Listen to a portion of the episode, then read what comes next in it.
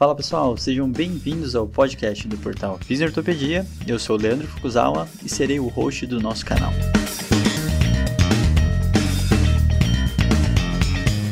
Esse podcast tem como função ressignificar o papel do fisioterapeuta em tempos modernos. Sejam muito bem-vindos a mais um podcast do Portal Fisiortopedia. Hoje, Rafael Cressica Light me deixou, a gente está aqui ao vivo no Instagram. E Rafa, então, já que a Rafa não está aqui, eu estou aqui com a minha prima, Harumi Rota. Tudo bom, Rafa? Tudo certo? Tudo bem com vocês? Então a gente está aqui presencialmente no QG. Uh, eh, quem está no Instagram aí, tudo bem? Bom dia, pessoal. Ainda não é o nosso programa oficial ao vivo, a gente em breve quer fazer isso, mas ainda não chegamos nesse ponto. Aguardem, nosso CEO está trabalhando nisso. E hoje a gente vai conversar de uma coisa super interessante, uma temática super uh, quente, aí podemos dizer, que gera sempre muitas dúvidas e muitos medos, né? Que é em relação ao pós-operatório do manguito rodador. A gente vai falar desde a parte de tomar decisões se opera ou não opera, depois de toda a progressão, né? Então, uh, Ha, primeiramente, seja bem-vinda, se apresente, fale também o que, que você faz aqui na, na empresa do Portal Visor Ortopedia. Então, por favor. Bom, pessoal, bom, é, bom dia, boa tarde, boa noite para quem está nos, nos, ouvindo. Já que o Rafa não está aqui para é, falar isso, alguém né? tem que falar, né? É um prazer estar aqui com vocês mais uma vez para a gente falar um pouco a respeito de ombro. É, quem me conhece sabe né, que a gente vem falando bastante dentro do portal Fiz em Ortopedia a respeito das condições e principalmente as condições cirúrgicas. Então, são as condições que eu mais falo aqui dentro, né? Porque tem, a gente tem a professora Ana Maria Siriane, nossa mestre do ombro, então, é, a parte do conservador eu deixo toda com ela, porque ela é a melhor. e a parte do cirúrgico, então, eu venho aí para acrescentar nesse, nesse conteúdo dentro do portal, tá? Uh, eu sou fisioterapeuta, sou formada já tem um tempinho, me formei pela Unesp de Marília. Eu fiz mestrado e doutorado com a professora Ana Maria, é, estudando especificamente ombro. Então eu já tenho um tempo aí de estudo na, nessa condição.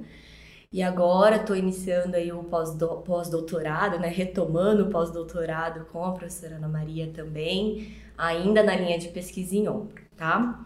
Uh, no semestre passado eu fui professora substituta da Universidade Federal do Triângulo Mineiro. Eu já vi que tem alguns alunos meus, assim, que acompanham bastante os podcasts, acompanham o conteúdo e eu tive a oportunidade de ter mais contato lá na UFTM com as questões de trauma. Então, é, essa parte de trauma ficou bem, bem forte, assim, em, questão de vivência mesmo, né? De experiência clínica. É, também clínico, então tenho aí experiência clínica, tenho agora atualmente não estou atendendo tanto quanto, mas já fui bastante da área clínica e atendia tanto o ombro quanto outras patologias. Atualmente, dentro do portal, além de professora é, do módulo de membro superior, sob coordenação da professora Ana Maria, eu sou coordenadora junto com a Tamires no módulo de trauma e atualmente eu estou na parte então do, de assistência ao ensino. Tá? Então, toda essa parte de dúvidas, vocês que acessam os conteúdos, que fazem as pós-graduações, é, todas as dúvidas que vocês têm, vocês podem enviar para a gente e eu sou a pessoa responsável em olhar para essas dúvidas, é, levar elas para os professores ou eu mesma respondê-las. Então, é fazer essa ponte né, entre algo que é digital, algo que é online, é, para vocês terem esse momento de aproximação com o professor e para tirar as dúvidas mesmo que a gente sabe que todo aluno tem dúvida, né? Uhum.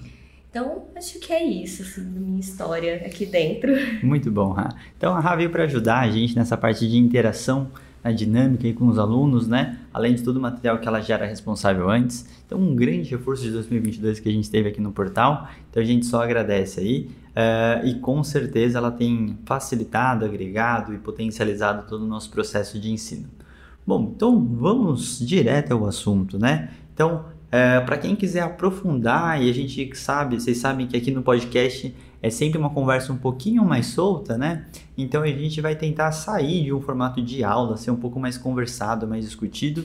E quem quiser uh, realmente conversar e tirar alguma dúvida, agora vocês podem aqui no nosso Instagram, ou então vocês podem ir lá no Telegram quando a gente solta o episódio. Para quem não está ainda, vai lá no nosso canal. A Harumi vai deixar alguns artigos referentes à temática também bem interessante. E principalmente quem quiser se aprofundar mais ainda, fazer o curso dela dentro da plataforma Star. Então são várias oportunidades que vocês têm de escutar e entender um pouco mais do assunto, tá? Então, uh, ah, para a gente não se delongar, assim como ela falou na parte conservadora, que não é o foco do episódio, a gente vai conversar com a pergunta principal. O paciente vai lá, chega no seu consultório, fala que está com a dor no ombro, fala que o médico falou algumas alterações que estavam lá em relação ao manguito rotador, né? Uh, vou perguntar duas coisas para Harumi. Primeiro, Quais são essas principais alterações que a gente pode pensar em relação ao manguito rotador e quando que a gente pode pensar no processo cirúrgico em relação a isso? Então, Ra, quais são primeiro essas primeiras alterações, essas principais alterações na real e quando que a gente pode pensar ou não em aspectos cirúrgicos? Então, por favor. Ótimo.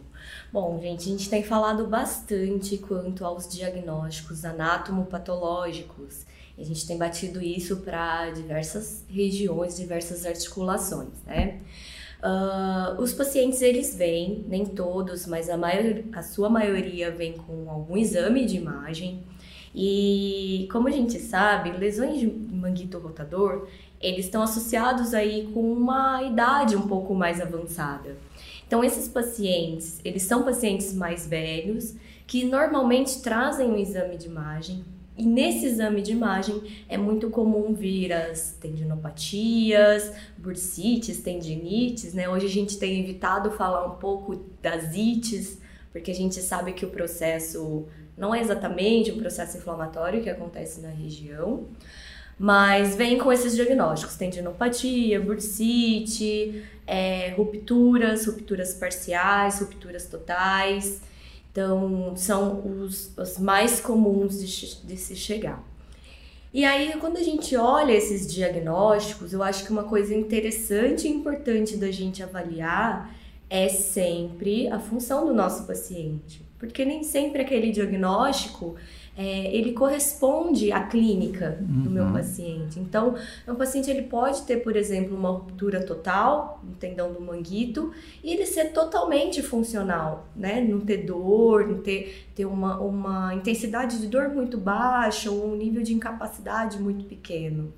Então, é, é aquele momento que a gente tem que avaliar o nosso paciente para até tranquilizar ele em relação a aquelas informações que o médico passou, né, as informações que estão ali descritas no exame. E aí, nesse tranquilizar, é a gente se sentir tranquilo também, uhum. tá? Porque o fisioterapeuta, muitas vezes, ele olha para aquele diagnóstico e ele já se assusta. Ele fala, nossa, você tem uma ruptura. Uhum. Nossa, e, e aí você não percebe, mas automaticamente você dá um nocebo para o seu paciente. Você está trabalhando contra o processo de educação do seu paciente. Então, tudo isso começa ali na primeira sessão, no primeiro momento. Eu não sou é, contra a gente olhar esses exames de imagem. Eu acho que se o paciente chega para você com o exame, ele fez questão de levar, ele passou por uma autoridade médica, a gente tem que olhar mas eu acho que é ter esses cuidados na forma de olhar o exame. Então, quando o paciente chega, né, muitas vezes é, é a pergunta, é uma das perguntas que vocês mais fazem. É, como que eu indico, como que eu sei se esse paciente vai ou não para a cirurgia, uhum. né?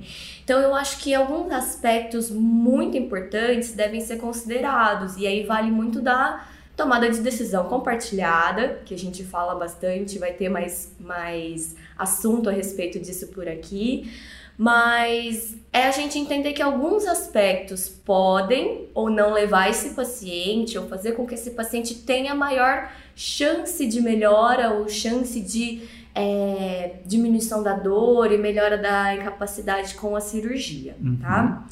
Nessas condições, a gente sabe que traumas, então todas as lesões de ombro de origem é, traumáticas, elas tendem a ter ir direto, né, procedimento cirúrgico, porque é, por conta do trauma mesmo, e algumas vezes a gente tem alguma associação de outras lesões, tá? Uh, pacientes mais jovens, então pacientes que praticam alguma atividade ou têm um nível de atividade um pouco maior, também são pacientes que acabam entrando aí por um procedimento cirúrgico, isso por escolha mesmo do cirurgião. É, e pacientes que têm menos comorbidades, né? Porque a gente entende que quanto mais, mais idoso, quanto mais comorbidades, quanto mais é, nível de retração de tecido. Então, aquele paciente, por exemplo, que sofreu uma queda, um trauma, rompeu, ou tem uma ruptura é, que não foi de origem traumática, mas esse tendão ele já tá ali muito retraído, eu já não consigo restabelecer com uma, uma cirurgia, né? A qualidade do tecido é ruim. Então, retrações muito grandes, nível de infiltrado gorduroso, a qualidade do tecido, pobre qualidade de tecido, vão fazer então com que esse paciente ele vá para o tratamento conservador, tá? Porque a gente entende que a cirurgia ela uh, tem maiores, maiores riscos do paciente ter uma ruptura, por exemplo. Perfeito. E é muito interessante, acho que é legal até esclarecer algumas terminologias, né, Rá? Porque Muitas vezes, quando você está investigando a história do paciente, acho que muito clínico percebe que eles confundem duas coisas, que são os fatores de risco para ter o surgimento dessa, dessa ruptura, dessa alteração e por aí vai, né? E nessa hora é onde começa o show de horror dos nocebos, né? Você teve isso por causa daquilo, né? E começa a fazer aquelas correlações que a gente sabe que a gente não pode fazer de forma tão linear. E tudo isso que a Haru me falou é o que a gente chama de fator prognóstico. E o fator prognóstico é um dos fatores mais importantes porque mesmo que tenha uma indicação cirúrgica, a gente pode ter um mau prognóstico que vai pesar no que a Harumi falou da decisão compartilhada, né? Então se a gente ficar só na questão tecidual e opera ou não opera porque tem que recompor o tecido, tem que retornar alguma coisa ao seu lugar, né? É o grande momento que a gente começa a, a entender que a, a, decisão ela não é tão simplificada e não dicotômica, né? Opera ou não opera. Então fala assim, beleza, a gente tem indicação cirúrgica. Mas qual que são os prognósticos? Aí sim entra todos os fatores que a Arumi falou, porque isso vai interferir diretamente no sucesso cirúrgico. Porque pensando que por mais que a função da paciente não esteja tão interessante, entender se esses fatores prognósticos são modificáveis ou não, para entender se a gente pode trabalhar e depois ela fazer cirurgia em um outro momento, ou se não, a gente evita a cirurgia por si só para não ter uma frustração cirúrgica ou então conscientizar o paciente, porque muitas vezes acaba sendo uma decisão médica, né? Uh, conscientizar o paciente se uh, operar, quais são as possíveis repercussões, né? Então, são coisas muito complexas e esses tempos eu também recebi uma paciente que tinha uma queixa de 3 a 4 anos do ombro, ela tinha uma ruptura parcial e, e o médico em dois momentos fez duas ressonâncias, não teve alteração da imagem, mas ele indicou cirurgia, porque ela tinha um quadro clínico uh, persistente de uma compensação comum que é o Schurg. Né? Então, naquela hora foi muito interessante, eu gostei muito dessa avaliação, aquela coisa quando tudo dá certo, né? Eu fiz umas duas, três manobras e consegui conscientizar em relação ao Schurg dela e ela percebeu que talvez ela realmente não precisaria operar por causa da ruptura parcial, né? Então, são situações e a gente tem que explorar isso com o paciente. E, e nessa opinião, a minha dica seria em relação: vamos deixar a decisão aberta, literalmente, para vocês não pesarem se opera ou não opera, e essa é a maior decisão da clínica. Porque eu falei para ela, falei assim, ó, existe a chance de operar se esse, essa, esse tendão realmente estiver totalmente rompido. Mas talvez se a gente conseguir algumas evoluções por aqui, talvez a gente não precise. Então você já começa a jogar uma certa uh, uma responsabilidade e uma abrir um campo para ela também ter uma certa expectativa em relação ao tratamento conservador, né? Então é uma decisão difícil, ela é uma decisão que tem que ser muito bem conversada, esclarecida. Então nessas horas vale todas as estratégias pedagógicas e educativas que vocês podem para tranquilizar e entender o que, que é esse valor do paciente referente a isso, tá? Então acho que são informações interessantes. Quer comentar algo, Rafa? Você comentou em relação aos fatores modificáveis e não modificáveis desse paciente que vão influenciar no prognóstico.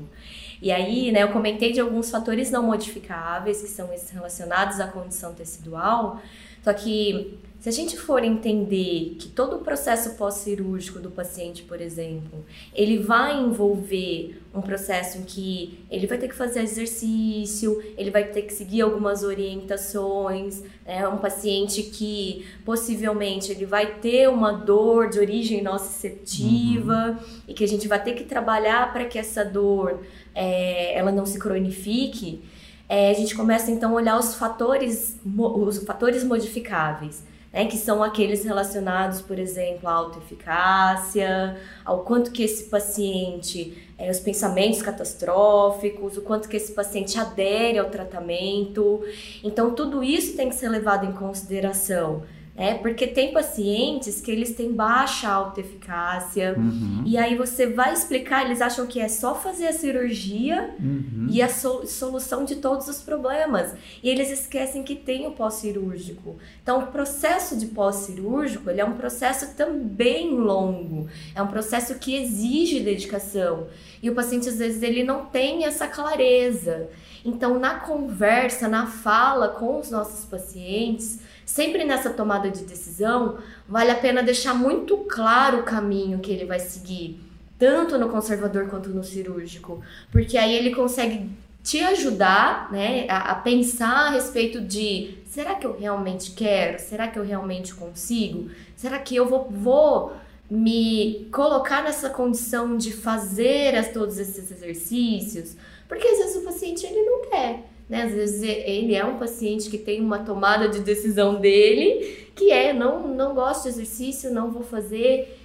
Só que isso tem que estar muito claro, o quanto que ele vai melhorar, o quanto que a gente espera de melhora nos desfechos clínicos com adesão e sem adesão, uhum. tá? Então, tudo isso realmente a gente precisa é, estabelecer ali na nossa avaliação muito bem é, claro com o nosso paciente, porque ao longo do, ao longo do tempo, né, esses fatores eles serão reavaliados, como o Foucault comentou. Pode ser que lá na frente esse paciente ele vá fazer a cirurgia, pode ser, mas se você identifica que ele tem esses fatores que são modificáveis e que dá para trabalhar com ele, por que não uh, ir para o conservador? A gente sabe hoje na literatura que conservador e cirúrgico têm aí os resultados muito próximos.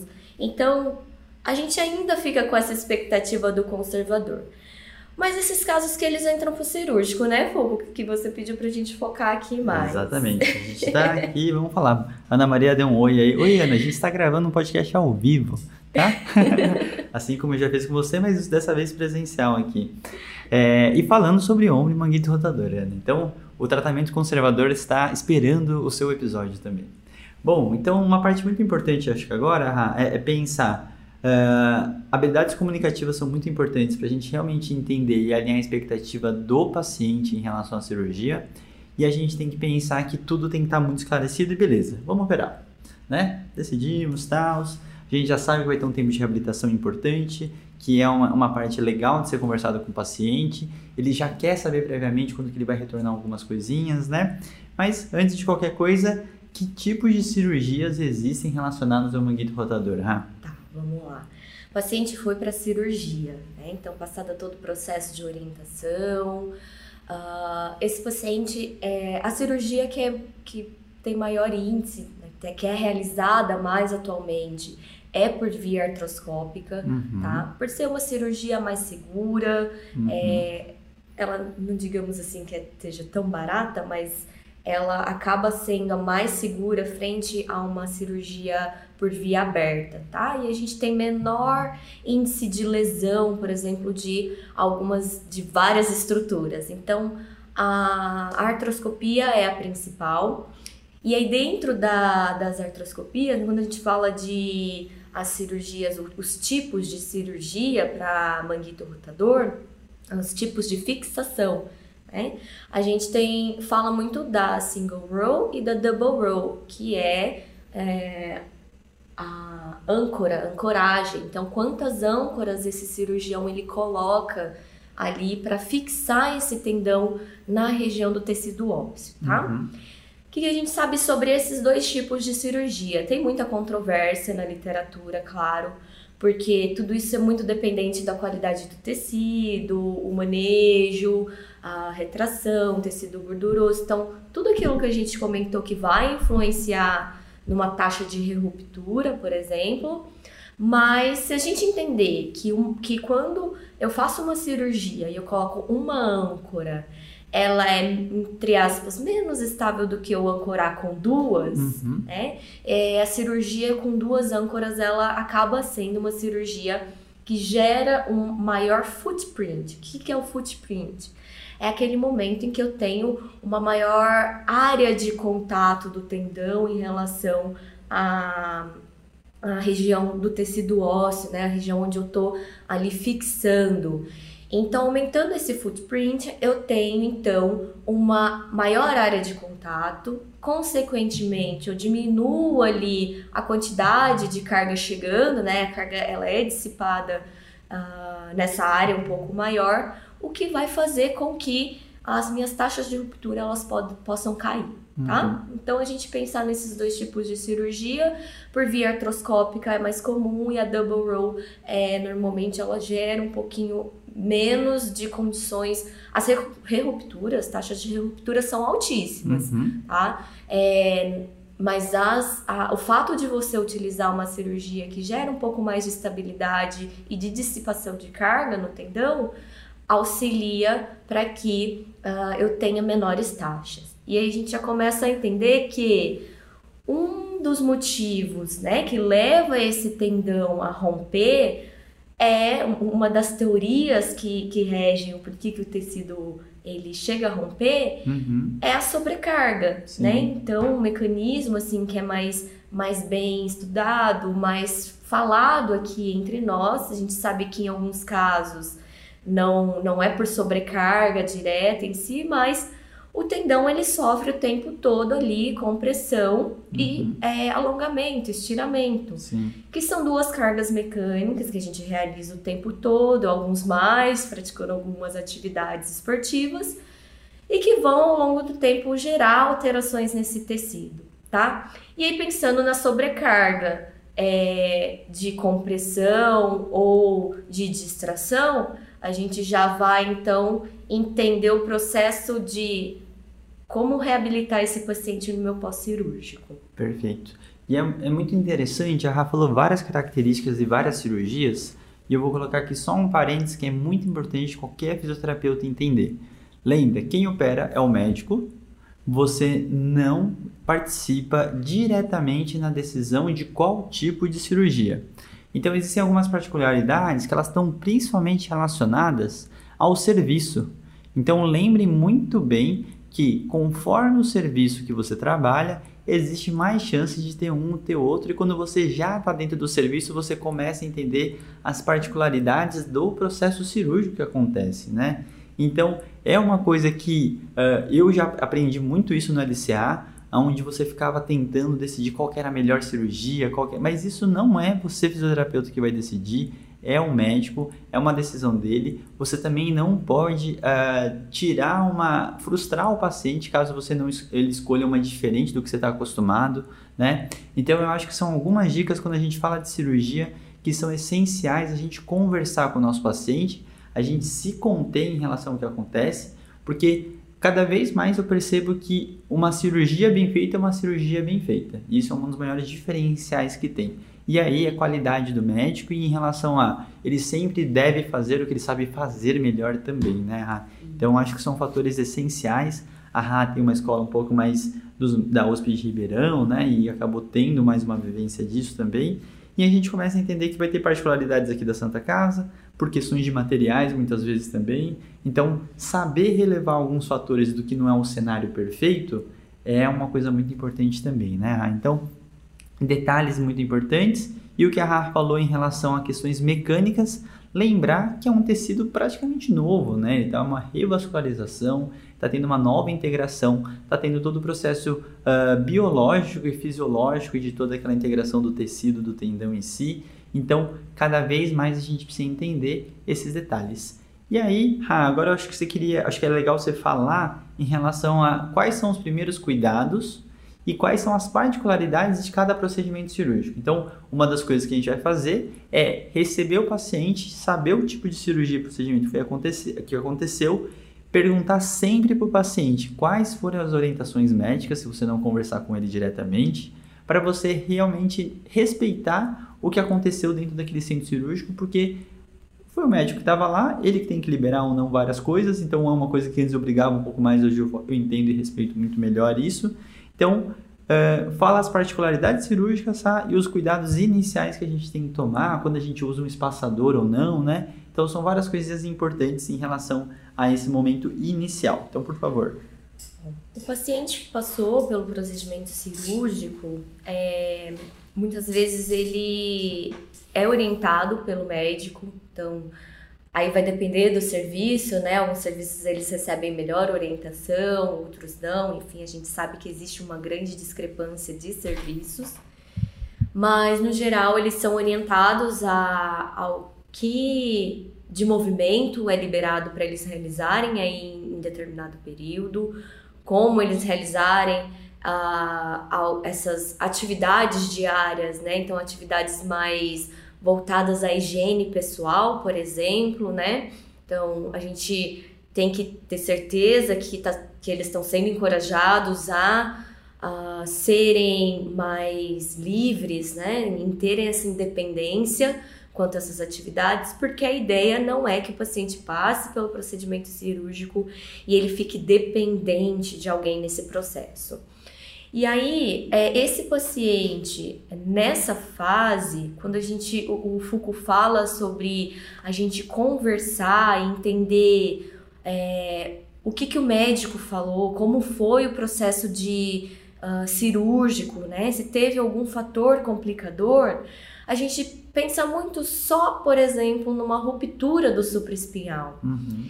E a gente esquece que muitas vezes ah, dependendo do mecanismo de lesão ou até da condição desse paciente, do tecido, a gente pode ver com mais alterações do que uma ruptura, uhum. né? Ou um pós-cirúrgico de um único tendão.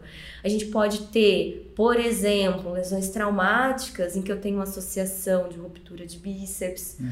associação de rupturas labrais. Então, nesses casos, que são os casos que a gente é, acaba fugindo um pouco daquilo que é comum, né, da gente receber na, na prática, é, a gente tem que entender então o que que essas associações elas vão influenciar junto ao meu processo de reabilitação do manguito rotador, tá? Uhum. Do, da reparação do manguito rotador. Então, são as condições que eu traria como essenciais de você saber no, na hora que o paciente chega. Então, quais foram as orientações, o que, que o médico falou em relação ao uso da tipóia, o que, que ele falou em relação a atividades, né? Usar ou não usar o membro, tá liberado para fazer uh, mobilidade? O médico chegou a falar isso? Por quê? Porque se o médico não falou, eu posso orientar o meu paciente quanto a isso. E é nessa fase também que a gente uh, entende as crenças do paciente, né? Uhum. Quanto ao procedimento pós-cirúrgico. Porque vamos, vamos combinar, gente, todo processo pós-cirúrgico toda cirurgia ela é traumática. Uhum. Então, o procedimento pós-cirúrgico, ele é um processo que o paciente ele morre de medo de ter que refazer tudo aquilo. Então, o paciente chega com aquele receio de, ai, porque se eu movimentar, eu vou romper de novo. Uhum. Ah, porque se eu mexer, é, pode ser que, que dê errado, que o negócio rasgue. Então, assim, vários pacientes chegam com, com esse medo de movimento no uhum. pós-cirúrgico com medo da ruptura. Sim. E vários fisioterapeutas não mobilizam precoce com medo da ruptura. Sim. E aí vale a gente entender que eu posso mobilizar precocemente? Posso ou não posso? Será que eu coloco carga? posso ou não posso? A gente sabe que sim. Ah, gente, mobilização precoce, ela auxilia aí a long, é, médio e longo prazo nos desfechos de incapacidade. Né? Então, eu posso mobilizar. O que, que eu devo evitar nesse momento? E aí eu já vou partir um pouco para os cuidados, né, de, de nós, da fisioterapia mesmo. Uhum. Esse paciente, ele vai ficar utilizando a tipóia por um período de pelo menos quatro semanas, uhum. né? Então, quatro, seis semanas, dependendo se ele tiver cirurgias associadas, então, por exemplo, cirurgias uh, de instabilidade ou de alguma lesão labral, ou cirurgia de bíceps, em que eu faço debridamento de algumas regiões, umas estruturas, eu entendo que o processo cirúrgico foi um pouco mais agressivo, uhum. né? Então, ele precisa de um tempo maior de reparação, de, de, de, de reparação dos tecidos antes de eu começar a pensar em colocar carga exatamente naquele ombro, tá? Uhum. Mas a mobilização ela é liberada para as primeiras semanas. Uh, eu e aí depende de onde você trabalha, você pode trabalhar na primeira semana mesmo, pós-cirúrgica. A gente tem trabalhado aí na, a partir da segunda com pacientes que são encaminhados, porque nem sempre o médico encaminha na primeira semana, tá? Mas a gente pode liberar esses exercícios. É importante a gente orientar quanto à amplitude de movimento, né? Então a gente sabe que vai estar limitada a baixas amplitudes. É, esse paciente ele não vai ter a liberdade aí de chegar acima de 60, 90 graus de, de amplitude de flexão e abdução. Mas é, a gente deve encorajar, pelo menos, por exemplo, que ele consiga escovar os dentes, que ele faça movimentos nas articulações adjacentes. Então, ele não pode flexionar muito o ombro, mas ele pode é, fazer flexo extensão de cotovelo, uhum. ele pode mobilizar, mexer as mãos vai estar tá edemaciado nesse período, o ombro. Então eu preciso mobilizar cotovelo, punho e mão para não gerar edema de extremidade de membro superior. Uhum. Então, são algumas orientações que a gente vai avaliar e vai passar para o nosso paciente de acordo com aquilo que foi ou não orientado pelo médico. E aí lembra, sempre não falar assim, ah, o médico não te, o médico não te falou.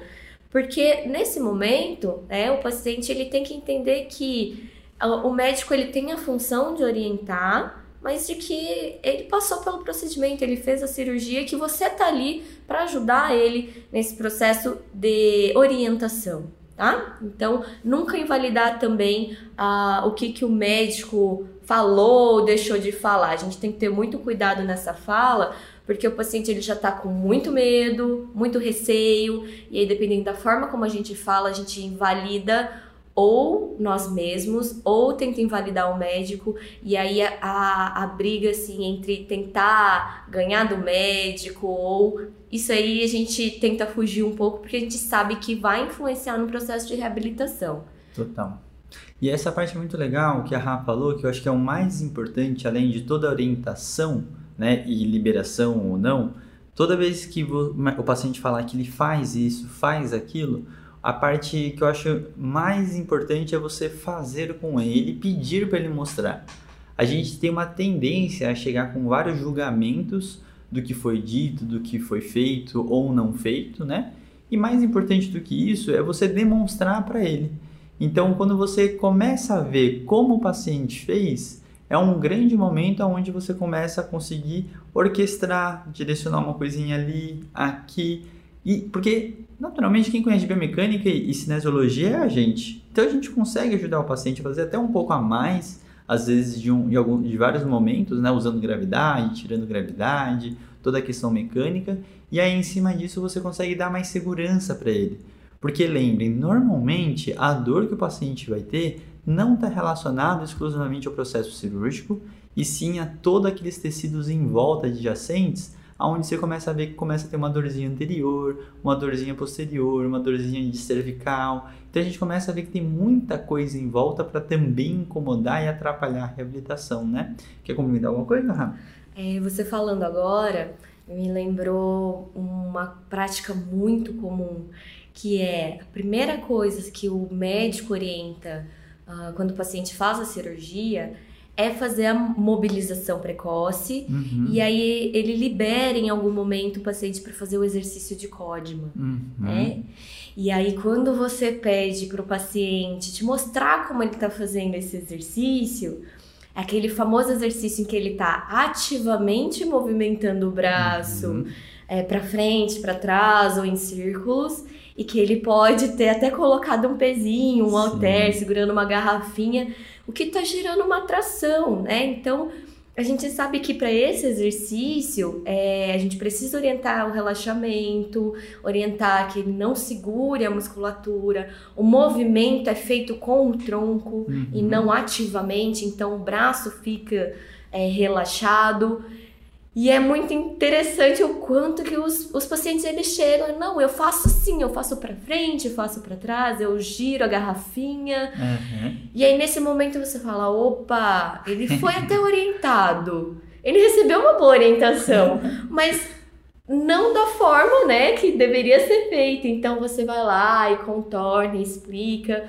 Então, gente, essa coisa da gente sempre perguntar o que foi orientado, o que foi ensinado e como ele está fazendo, parece besteira, mas é, é de praxe na nossa prática, viu? Uhum. Precisa, a gente precisa falar, mas me, me conta, me mostra aqui. Porque muitas vezes você acha que está fazendo, ou ele acha que está fazendo, e na verdade ele não está fazendo nada. E ele uhum. pode estar tá até de alguma forma atrasando esse processo.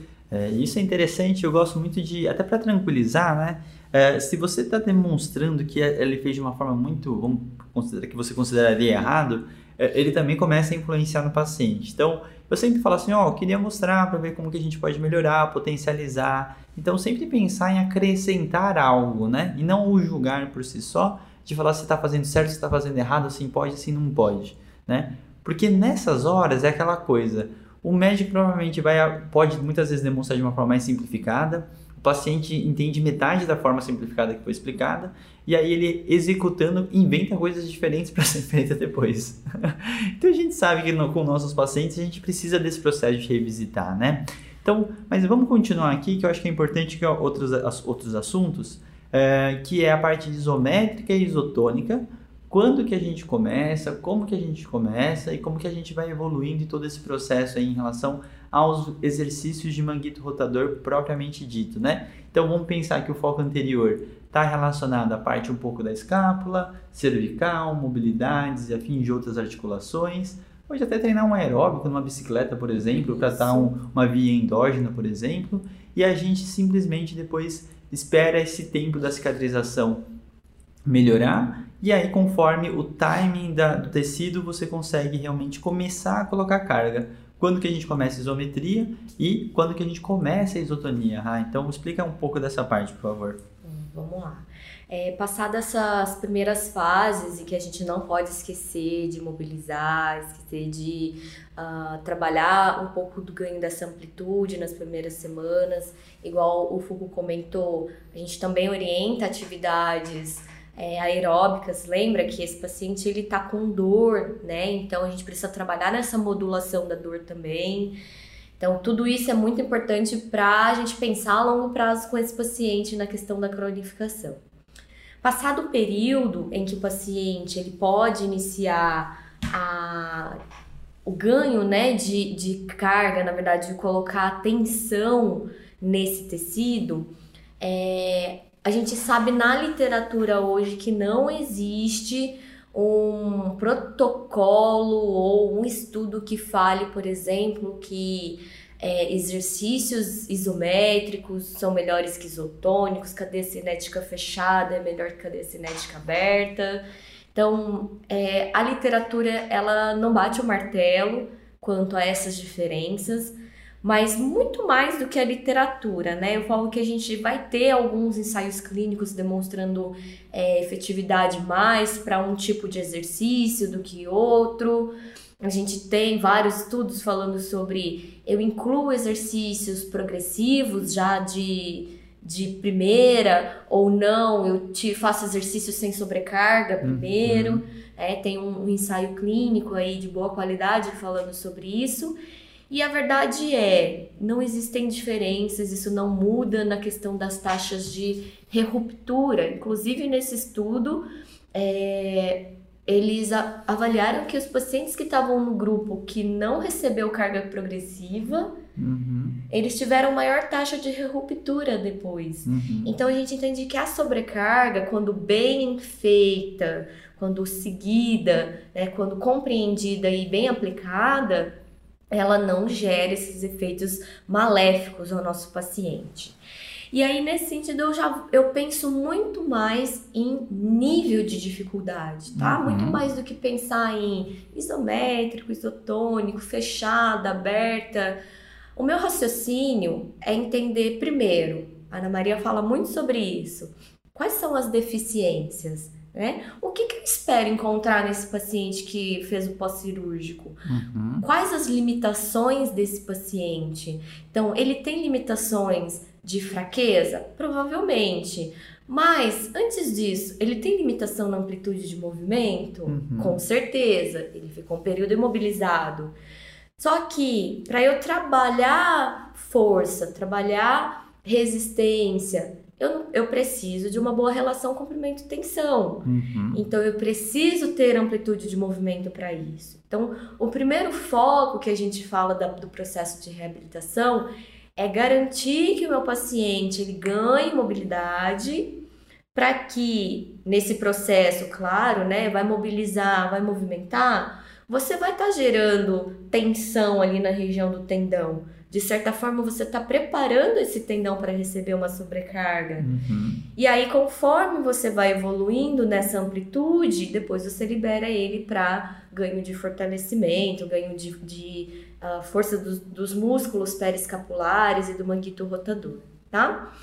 E aí, nesse processo, eu entendo que, por exemplo, exercícios isométricos, eles são exercícios em que eu posso realizar em amplitudes mais baixas, né? Não preciso de tanta movimentação tecidual. Então, são, são exercícios que eu vou entrar na primeira fase de reabilitação, uhum. tá? Eles vão ativar, vão ajudar a ter, tomar consciência uh, da musculatura, da contração. E nessa fase eu não estou associando aí uma isometria com muita amplitude. Eu posso uhum. pensar em exercícios isométricos em amplitudes mais baixas. E aí dificultar isso para umas isometrias em maiores amplitudes, né? Porque aí eu acho que a gente já vai partindo para uma progressão muito legal, antes de eu necessariamente colocar esse paciente em movimentação ativa, uhum. tá?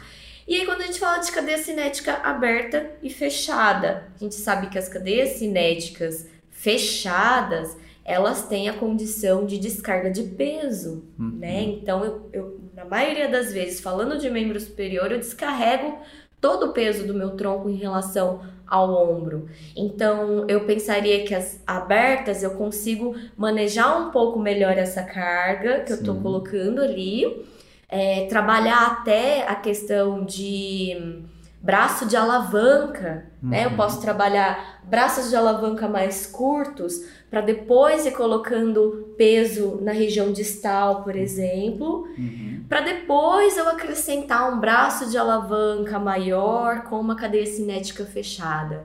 Então, assim, vocês entendem que não tem certo e errado, na verdade a gente entendeu o que, que é mais fácil e o que, que eu vou ajustar nesse, nesse processo de progressão, tá? Eu acho que é a palavra mais, a palavra-chave para a gente tratar o ombro hoje, é uhum. é pensar na progressão. Perfeito. Então, o nível de dificuldade, o nível de, uh, de progressão das, dessas atividades, o quanto que eu estou colocando de carga ou não. Uhum.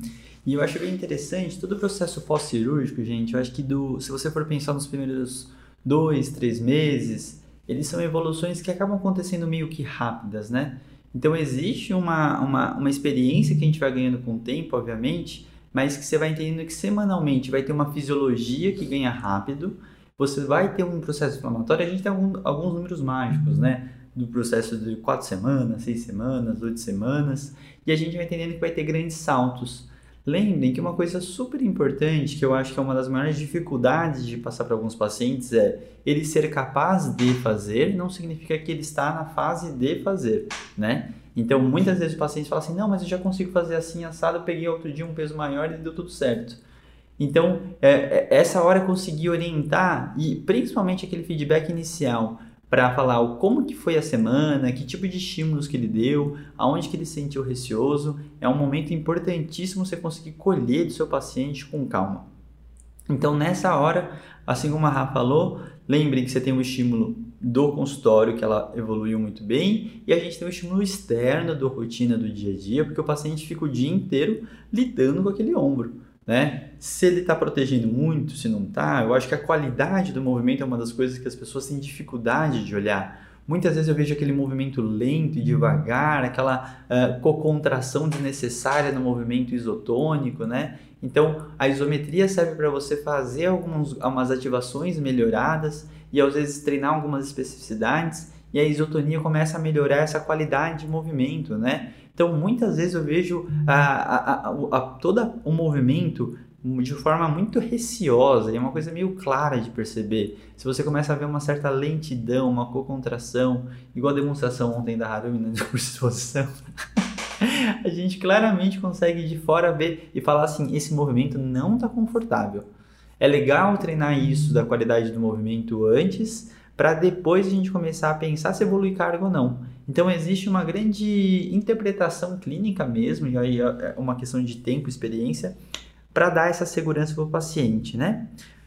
Momentos finais aqui. Eu sei que a gente passou meio por cima de algumas coisas, mas eu acho que tem pontos relevantes. Para fechar, alta e critérios de alta, retorno ao esporte, atividades específicas. O que, que a gente tem hoje de uh, padrão na literatura? Tá, vamos lá. É, antes da gente só fechar essa parte de critério de alta, eu vou só retomar o que a gente tinha conversado sobre as lesões associadas, tá? Porque elas também estão associadas um pouco ao critério de alta. É, a gente fala né, desses pacientes que têm aí as lesões associadas como lesão de, de bíceps ou lesões labrais. E aí, esses pacientes que passam por essas reparações, eles vão precisar de um período um pouco maior para a condição. Então, por exemplo, lesões de labrum, a gente uhum. sabe que o tecido ele tem aí um, uma, um outro tempo, né? Que talvez ele vai precisar um, algumas semanas a mais para recuperação. E aí, se eu tenho, por exemplo, um paciente que teve uma ruptura, mais associação com uma lesão de labrum, né, com uma instabilidade, por exemplo, em alguns movimentos, eu espero que esse paciente ele tenha a mesma limitação. Então, eu entender essa característica do procedimento cirúrgico e quais foram as estruturas ali que estão associadas, eu entendo quando que eu posso não liberar esse paciente como, como alta, né? Porque aí vai do que a gente falou, eu entendo a deficiência do meu paciente, o que que eu estou trabalhando, o que que eu preciso ganhar, então quais movimentos eu preciso trabalhar, por exemplo, a, nas instabilidades, né? Então, quando tenho aí associação de lesões labrais, muitas vezes eu vou ter perda de movimento, principalmente de rotação externa. É, esse paciente ele pode receber essa alta, então, sem necessariamente ter aquele critério 100% de movimento. E vale a gente lembrar, gente, que 100% de movimento não necessariamente quer dizer o critério, uhum. né? Eu acho que o importante é a gente pensar na função desse paciente. Muitas vezes a gente foca muito em ficar ganhando flexão, extensão, abdução, e a gente esquece de trabalhar movimentos funcionais com esse paciente. Então, fazer ele retomar as atividades do dia a dia, rotação interna, né? Eu dei uma aula nesse final de semana no, no IoT que um dos alunos me perguntou assim: ah, mas quanto que a rotação interna é funcional? Né? Porque a gente fala muito da elevação, ah, vai pendurar uma roupa no varal, é, eu preciso da rotação externa para jogar alguma coisa, pegar alguma coisa, pentear o cabelo, tudo que é acima da altura da, do ombro, da cabeça, a gente tem mais facilidade de pensar com o membro superior. E aí eu trouxe para ele, né, o fato de quando você vai ao banheiro, você utiliza a rotação interna para se limpar. Uhum. Quando você vai tomar banho, quando você vai vestir uma roupa, é, subir uma calça. Então, são movimentos que não exigem tanta amplitude de elevação, mas que tem uma associação de rotação interna importante.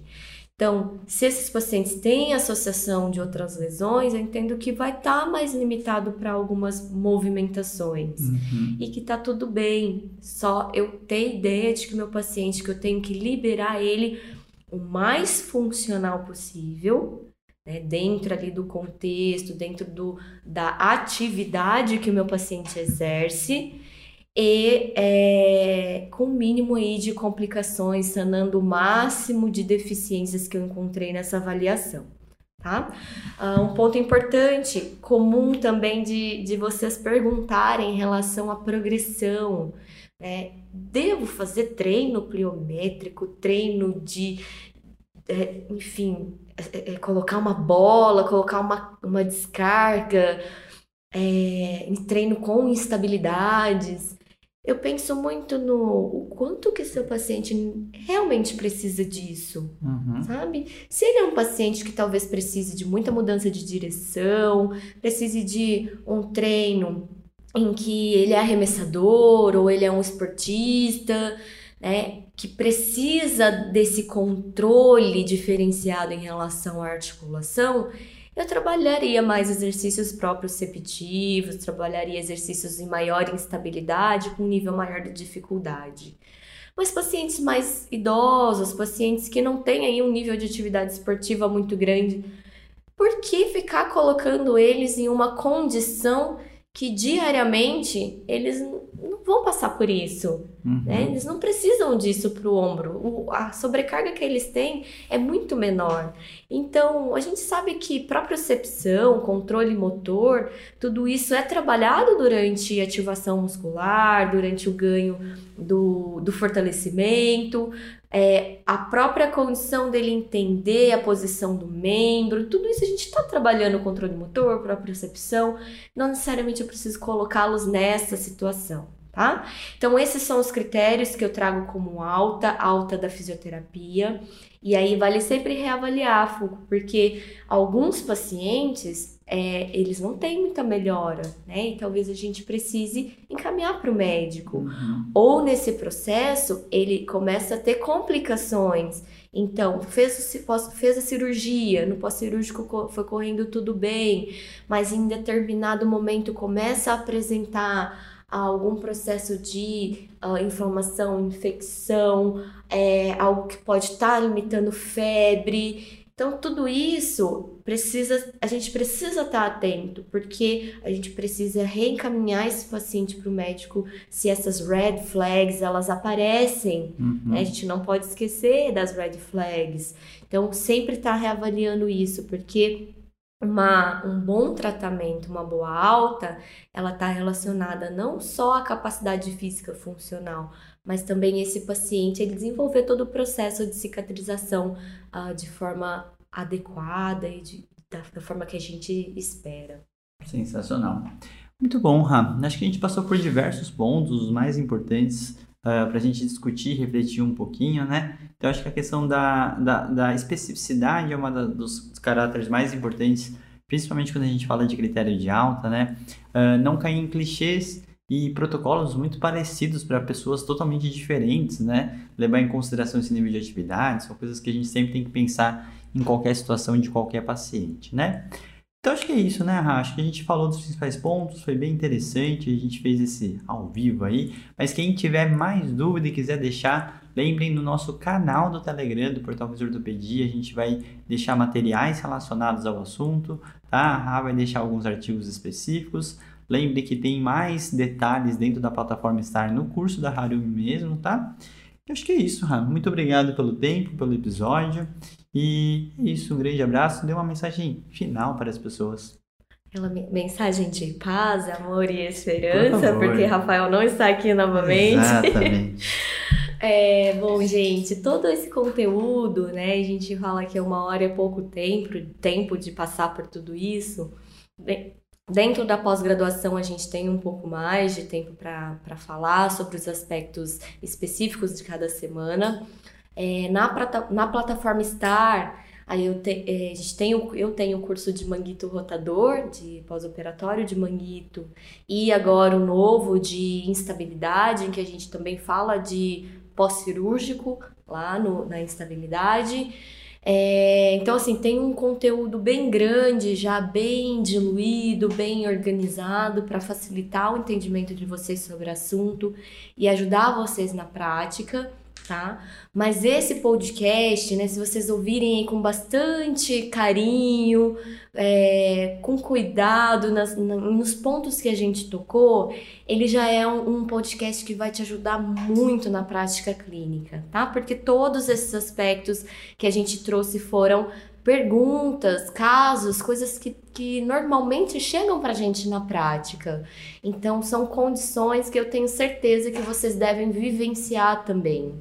E eu espero que. Uh, com tudo que a gente conversou aqui, né, fique um pouco mais claro e dê um pouco mais de tranquilidade para vocês receberem esse paciente, acolher esse paciente, orientar, né, de uma forma que não seja aquela comunicação mais agressiva, então tentar trabalhar essa multidisciplinariedade, que eu acho que é importante dentro do, do nosso sistema, a gente não pode invalidar a fala de ninguém, tá? Assim como a gente não quer ser invalidado. Então, trabalhar tudo isso com o paciente no pós-cirúrgico vai gerar aí uma, uma melhora, né, da compreensão do paciente quanto à condição vai gerar uma, uma melhor adesão desse paciente em relação ao tratamento e você, né, tendo essa tranquilidade, entender todos esses processos, vai se sentir mais confortável de passar essas orientações, tá? Então, fico aqui também à disposição caso alguém precise tirar alguma dúvida, algo específico, queira compartilhar aí com a gente alguma história. É, mas espero então ter contribuído um pouquinho para a prática de vocês. Muito obrigada, obrigada a todos que nos escutaram. Então é isso, pessoal. Até o nosso próximo episódio. Um grande abraço para todo mundo e na próxima, quem sabe, o Rafa volta. Um grande abraço, valeu pessoal, tchau, tchau.